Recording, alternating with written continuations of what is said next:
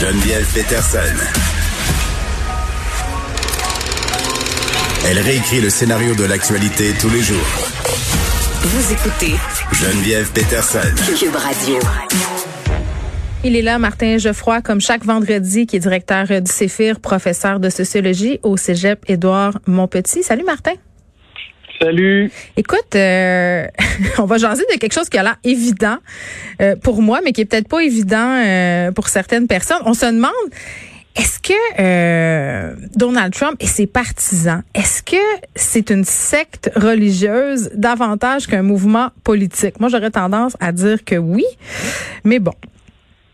Ben, t'es pas la seule, Geneviève un professeur de théologie de l'Université Concordia, André Gagné, qui est un de mes collègues qui travaille au Sophie, qui a écrit un livre qui s'appelle Ces évangéliques derrière Trump. Euh, qui a connu un grand succès en librairie. Puis j'ai eu l'occasion de, de, recevoir mon émission euh, sur le canal YouTube du Sophie, hum. et dans lequel il montre que euh, Trump il est, backé par toutes sortes de leaders religieux américains qui d'ailleurs pendant les semaines qui ont suivi l'élection il priait, il faisait des marathons de prière euh, pour que Trump soit réélu. Euh, oui, puis c'était assez intense, hein, ces marathons. J'ai vu des images d'une femme qui priait pour que Trump passe, euh, soit élu président des États-Unis. Puis je, vais qualifier sa prière, Martin, de très physique. Oui, c'est ça. C'était très. Ben, c'est Madame White là, et, et, c'était la conseillère spirituelle de Donald Trump. Et là, là. oui, rien de moins. Euh, et, et, donc, il y a toute une théologie, littéralement, qui s'est développée euh, par ces pasteurs américains-là euh, derrière Donald Trump pour montrer qu'il serait comme l'élu de Dieu. Il aurait été comme choisi par Dieu. ça serait pour eux un peu l'espèce de nouveau roi Salomon. et, et, et, pour les partisans de Trump, Trump vient vraiment nous sauver euh, de l'élite pédosatanique mondiale. Oui, c'est messianique, euh, là. C'est une prophétie messianique. Lui, il s'en vient, c'est le sauveur. Il va, il va tout révolutionner à patente, puis on va être délivré de l'élite pédosatanique. Oui, c'est ça. C'est prophétique. Effectivement, c'est messianique. Mais là, la problématique en ce moment, c'est que là, le Messie, il sera peut-être plus bientôt président des États-Unis. Martin, Martin, ça fait partie du plan. Garde la foi. Exactement comme dirait Q, trust the plan. Exact. Mais, euh, mais euh, la problématique, là, c'est qu'ils ont, ils sont en, en, ce moment, les partisans de Trump, dans un phénomène qu'on appelle en psychologie sociale de dissonance cognitive. C'est-à-dire que la réalité euh, correspond plus à, à, en fait, ça fait un bout de temps que, que la réalité correspond plus, mais je veux dire, là, c'est encore pire, ça devient difficile. Mm-hmm. Alors là, on s'invente des récits euh, littéralement, euh, où, où, Trump va revenir euh, sauver la mise et va redevenir éventuellement président des États-Unis. on dit que tout ça, ça va finir en cours, alors que Trump, ça fait des semaines qu'il essaie de déposer des choses en cours pour renverser les élections, et à chaque fois, il se fait virer de bord carrément. le collège électoral va voter pour Joe Biden le, le 14 décembre, mais ça va être terminé. Mais qu'est-ce que fait Trump en attendant? C'est qu'il dit qu'il va poursuivre le gouvernement, euh, il va poursuivre le gouvernement américain euh, pour parce qu'il dit que les élections ont été truquées. Oui, mais les collègues des dons. Et il collecte des dons. Oh my oui, God. Il collecte des dons. Et, et, et, moi, je peux vous dire qu'on a au Québec des gens qui utilisent les. Ils collectent des dons pour en fait pour faire euh, euh un procès pour renverser l'élection qui, qui, tout le monde le sait, là, n'aura jamais lieu parce que tu parles du procès, le procès, le procès qui fait pendre euh, au bout du nez de ces euh, des gens qui croient en lui, c'est du vent, là, ça arrivera ben, pas. Ben, Rudy Giuliani, là, ils n'arrêtent pas de présenter des procès comme quoi ils vont montrer que ils vont arriver puis montrer des preuves que l'élection a été truquée, mais ils n'ont rien montré jusqu'à maintenant et ils montreront rien. Mais c'est pour quoi finalement? C'est pour qu'on lui donne de l'argent, pour qu'il puisse construire son après-présidence et possiblement remousser sa candidature pour 2024, parce que hmm. vous savez qu'il a le droit de revenir pour un autre mandat, euh, Donald Trump. Et si c'est pas pour mousser une candidature, parce que ça va dépendre si le Parti républicain veut l'avoir encore. Oui, ça, c'est pas euh, sûr. Ça, c'est pas sûr, mais il pourrait euh, carrément continuer par lui-même et former son propre parti politique. Euh, parce que les gens qui votent en ce moment pour le Parti républicain, est-ce qu'ils votent vraiment pour le Parti républicain ou est-ce qu'ils votent pour Donald Trump? Il faut se poser la question. Mm. Euh, parce que comme on disait tout à l'heure, ça ressemble, ça, ça ressemble étrangement à une secte parce que ça, dans une secte, hein, vous avez un leader charismatique qu'on suit aveuglément et qui peut dire et, qui peut nous dire et nous faire faire n'importe quoi. Et c'est exactement ce qui se passe. Mais là, on est en plus dans un déni euh, de la réalité.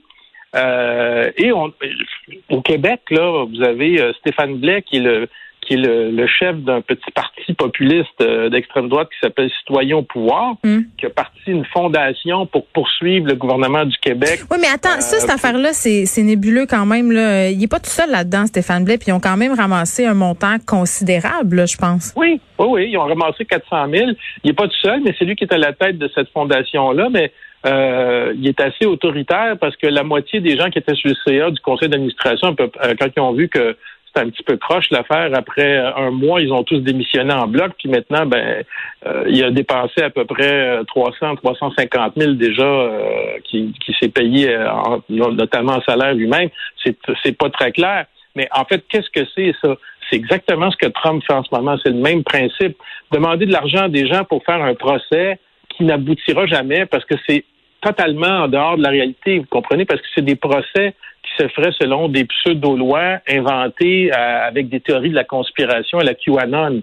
Hmm. Alors, c'est sûr que ça aboutira jamais. On n'a pas besoin d'être un juriste pour le savoir, mais je veux dire, c'est une façon de ramasser l'argent. Les gens sont tellement, justement, dans un processus sectaire d'aveuglement complet qu'ils euh, sont prêts à donner leur argent parce qu'ils y croient vraiment. Sauf que là, ce que j'ai vu hier, c'est qu'il y a un finalement qui, qui s'est réveillé, puis là, il poursuit un organisme qui a demandé de l'argent pour les poursuites de Trump parce qu'il dit que les poursuites n'auront pas lieu. mais non, c'est ça. il y a un petit peu de, réveil de ce côté-là. Mais euh, bon, finalement, euh, c'est, Trump va continuer, hein, même après le, 20 janvier, euh, il va devenir une espèce de gourou leader sectaire. et quand, quand on voit dans une secte, le leader est fort, tout le monde l'écoute. Puis moi, ce que je trouve extraordinaire quand je regarde des gens qui sont euh, adepte des théories du complot, c'est comment euh, Trump, tout ce qu'il dit, c'est comment je pourrais dire, c'est comme de l'or. Vous voyez ce que je veux dire?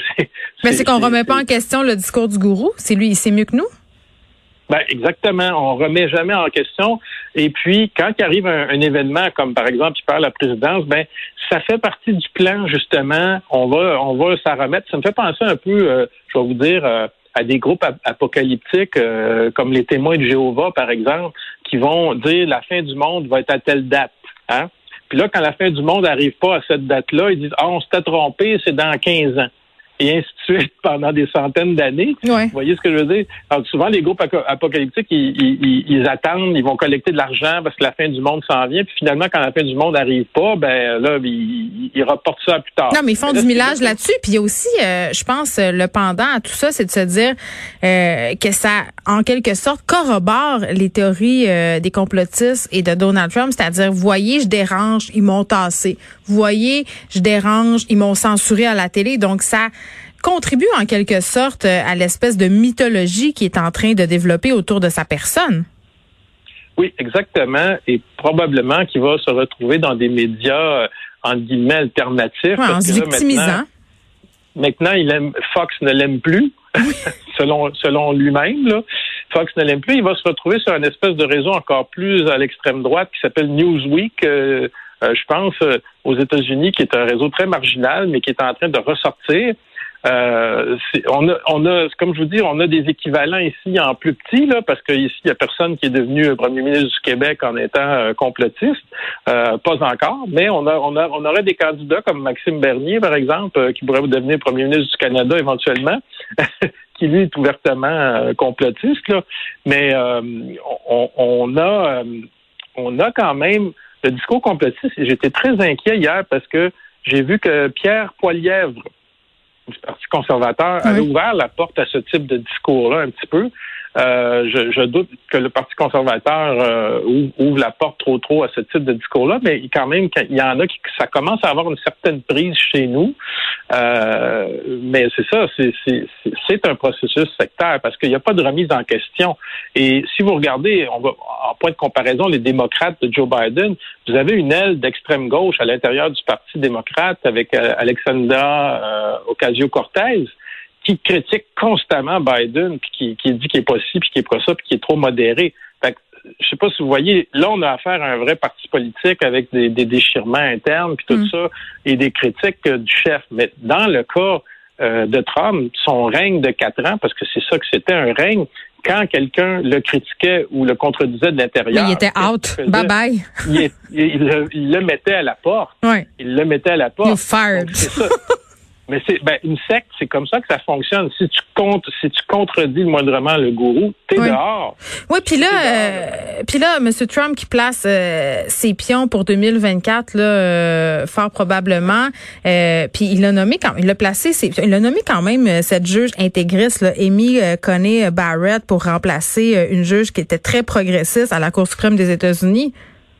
Oui, Ruth Ruth Ginsburg, Ouais. ben, qui, qui est décédée récemment, mais cette juge intégriste catholique, parce qu'il faut le dire, c'est une intégriste Elle catholique. est contre l'avortement, elle contre le mot, elle contre tout. Là. Oui, oui.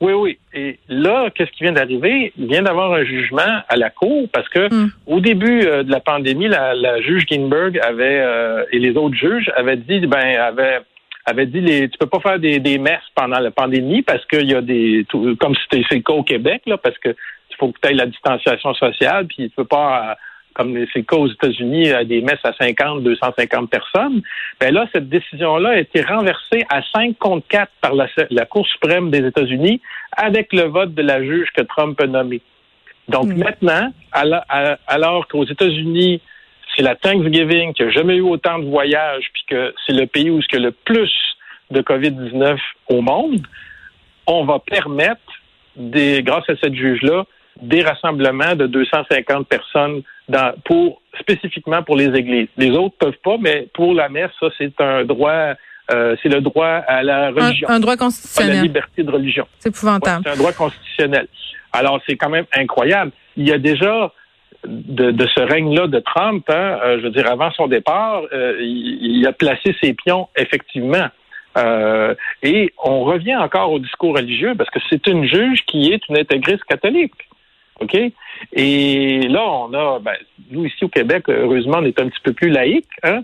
Mais aux États-Unis, le, le, le, le pouvoir politique et le religieux se mêlent pas mal. Ah, hein. L'État, la chambre à coucher, l'église, tout ça. Tout, tout, tout le monde ensemble.